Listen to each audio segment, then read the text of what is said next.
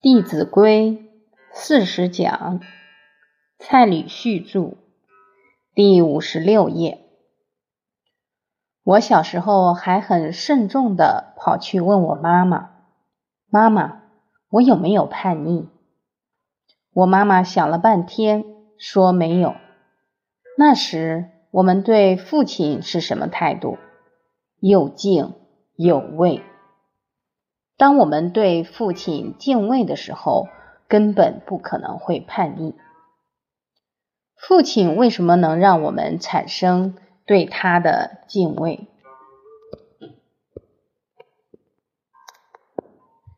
最重要的是，父亲言行一致，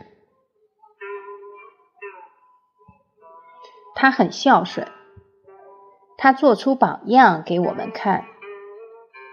所以现在的孩子会叛逆，我们做家长的要醒思一下，为什么孩子对我们没有恭敬之心？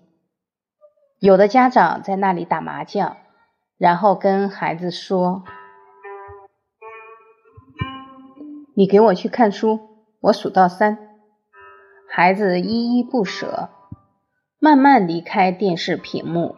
靠着墙壁，久久不肯离去。妈妈很生气，最后通牒：再不走，我棍子就要过去了。这时，孩子才心不甘情不愿的上楼。当他坐在椅子上，请问他的身体在书桌前，他的心在哪里？电视前。不知道男主角怎么了，女主角怎么了？当父母没有做出榜样给他看，他的内心服不服气？不服气。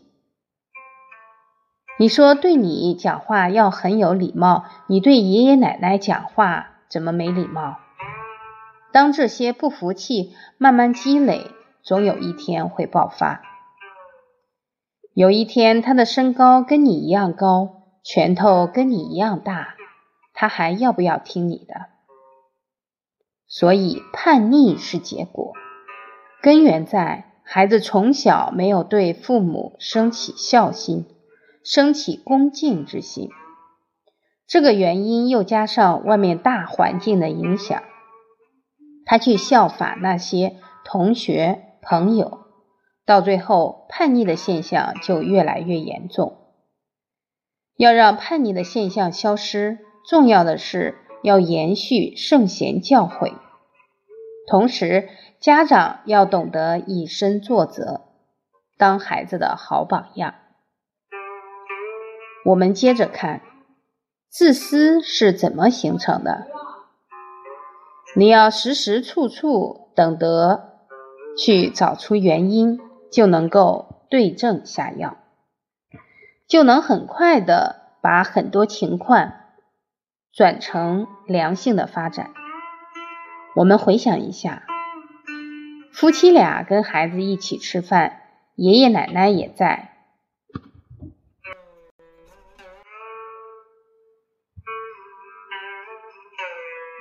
妈妈夹起第一口菜给谁吃？这个是普遍现象。但是这一口菜夹下去会产生什么效果？爷爷奶奶看了也不甘示弱，孙子这几盘菜也很好吃。爷爷奶奶也帮谁夹菜？帮孙子夹菜。谁的碗满满的？孙子。所以，一个家庭里面谁最大？孙子最大。这样有没有颠倒？颠倒了。所以小孩也就颠倒了。这样合不合理？所有的人都必须服务他，小皇帝、小公主产生了。请问，小皇帝跟小公主的特色是什么？自私，因为所有的人都要服务他，所以他只会想到自己。俗话又说：“伴君如伴虎。”现在的小孩脾气都很大，当你对他百依百顺。十件事顺了他九件，第十件不顺他，他会怎么样？会大哭大闹，你又没有原则，他一发脾气你就妥协了，那他就那他就攻城略地，你就节节败退。所以，诸位朋友，教孩子从哪里开始？从夹菜开始，小地方大学问，每个动作做出来都是给孩子学习的榜样。当你夹起菜来给你父亲，爸爸多吃一点，你的孩子看了会不会因为爸爸没想到他而生气？不会。他看到自己的父亲在行孝道，他内心会很感动，因为每个人都有本善的心。大学里面说：“知所先后，则近道矣。”做任何事，先后顺序对了，道才能建立起来。所以，你菜夹对了，你就教给孩子正确的为人之。为人子知道了，我们打开冰箱，水果拿出来，先给谁吃？我的父亲把先后顺序搞对了。假如我父亲弄错了，那现在我就不能站在这里跟诸位朋友讲课了。差之毫厘，失之千里。有人说，蔡老师有这么严重吗？拿个水果就能影响这么大，有没有影响？真有。小时候我们看父母从冰箱里面拿出来的东西，都先给爷爷奶奶吃，我们很自然就效法就学习。其实我是很有可能变成败家子的，因为我是独子，又是长孙，又是长曾孙。我记得我小时候去给我曾祖母扫墓，那时候三四岁，跪下去，头抬起来，看到了自己的名字刻在墓碑的第一位，不由得生出一种使命感。以后这个家族的兴衰，我要尽心尽力。假如我的父母宠爱我，爷爷奶奶又宠爱我，那我今天就不可能学习圣贤之学。可能早就不知道到哪里挥霍去了。现在的家长拿出水果，不知道有没有给爷爷奶奶先吃。我还听说有些妈妈会买些特别贵的水果，然后先把它藏起来。爷爷奶奶去睡觉了，赶快拿出来。儿子，赶快过来，这是妈妈特别买给你吃的。儿子吃的吃的很高兴，他也学得很彻底。他以后一有钱买水果给谁吃？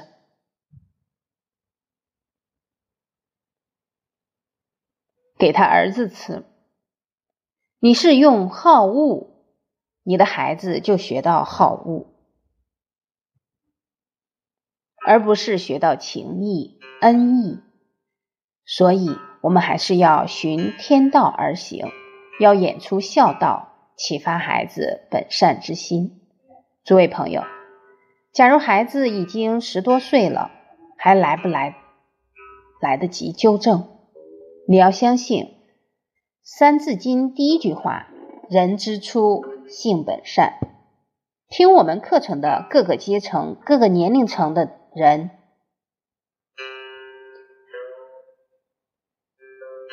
有个中学生来听课，每一天回去都有很大的进步。他的阿姨觉得很纳闷，为什么一个十多岁的孩子听了课有这么大的改变？结果第五天，他的阿姨就跑到我们上课的地点去找我们。不巧，我们已经离开了。他又跟旅馆里面的人问到我们的电话，打过来说，我的侄女每天上课回去都有很大的进步，不管对父母。或者对家里的人态度都很好。我的孩子一个两岁，一个四岁，可不可以交给你们教？你看现在的家长一遇到好的，没想自己先做，先推给老师。我们就跟他说：我们这些老师都从海口、从深圳来，地方太远了。结果这个母亲说没关系，我从北京把他们送到深圳去。还有一位四十岁的男士，我在杭州天目山讲课的时候，他被主办单位安排来当我的保镖。因为来听课的有四五百人，如果我要休息了，他就说老师要休息了，现在不方便讲话，帮我处理这些情况。而且他还学过武术，当武警当了十多年。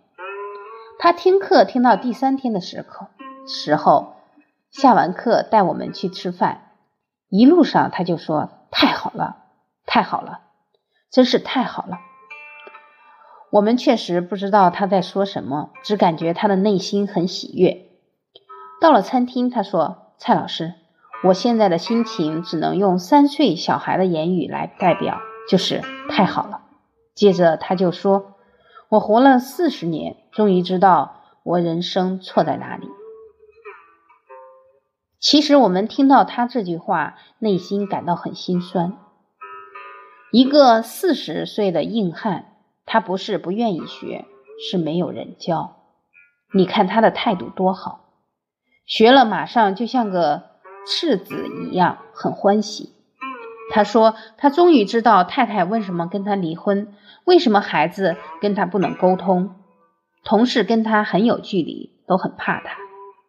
他终于找到了问题的根源。他跟我说，他回去第一件事就是要找他的前妻好好谈一谈。人非圣贤，孰能无过？过而能改，善莫大焉。第四天早上吃饭，他说：“蔡老师，您在这里坐一下，我跟您聊一下。”我就觉得气氛怪怪的，他想干嘛？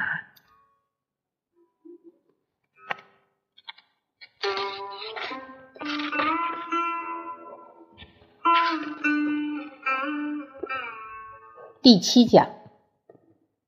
解决全部坏习惯的关键点。我们上一节课讲到，一位男士四十岁，接受五天圣贤的教诲，内心升起很大的欢喜，有很深的体悟。所以在第四天的时候，他说要跟我坐下来聊一聊。我的感觉就怪怪的，坐下来有点如坐针毡。他走到我面前，他说：“我这一辈子。”只拜父母，只拜老师。我一看大事不妙，赶快跳起来。确确实实是因为圣贤的教诲让他很感动，我没什么功劳，所以承受不起。结果四十岁的壮汉一把就把我纤细的双手抓住，让我不知所措。我看他这么有诚意，心也安住了，就成全了他这一份恭敬之心。我们也感受到我们肩上的责任很重，希望通过我们这些课程，能够真正让更多的人了解到，确确实实中国的古圣先贤非常伟大。通过学习他们的教诲，未来二十一世纪一定能够家庭和乐，社会安定。所以，诸位朋友，纵使你现在已经四五十岁，纵使你的孩子已经二十几岁，你都不要害怕。精诚所至，金石为开。只问我们的道德学问够不够，绝对不要担心人会不会改变。我们再看看其他的，为什么孩子会懒惰？根源在哪里？作为朋友，孩子懒惰不可能是长大才养成。所谓少弱。少成若天性，习惯成自然。教育为什么一定要抓得越早越好？因为一旦养成就不好修正。我记得我的外甥小的时候，看到母亲在擦桌子，擦到一半有事先去处理，这个孩子就跑过来拿起抹布，也在那里模仿。后来我姐姐走过来，马上就跟他儿子讲。伟伟，你怎么这么小就这么懂得孝顺父母，还懂得帮妈妈擦桌子，真乖。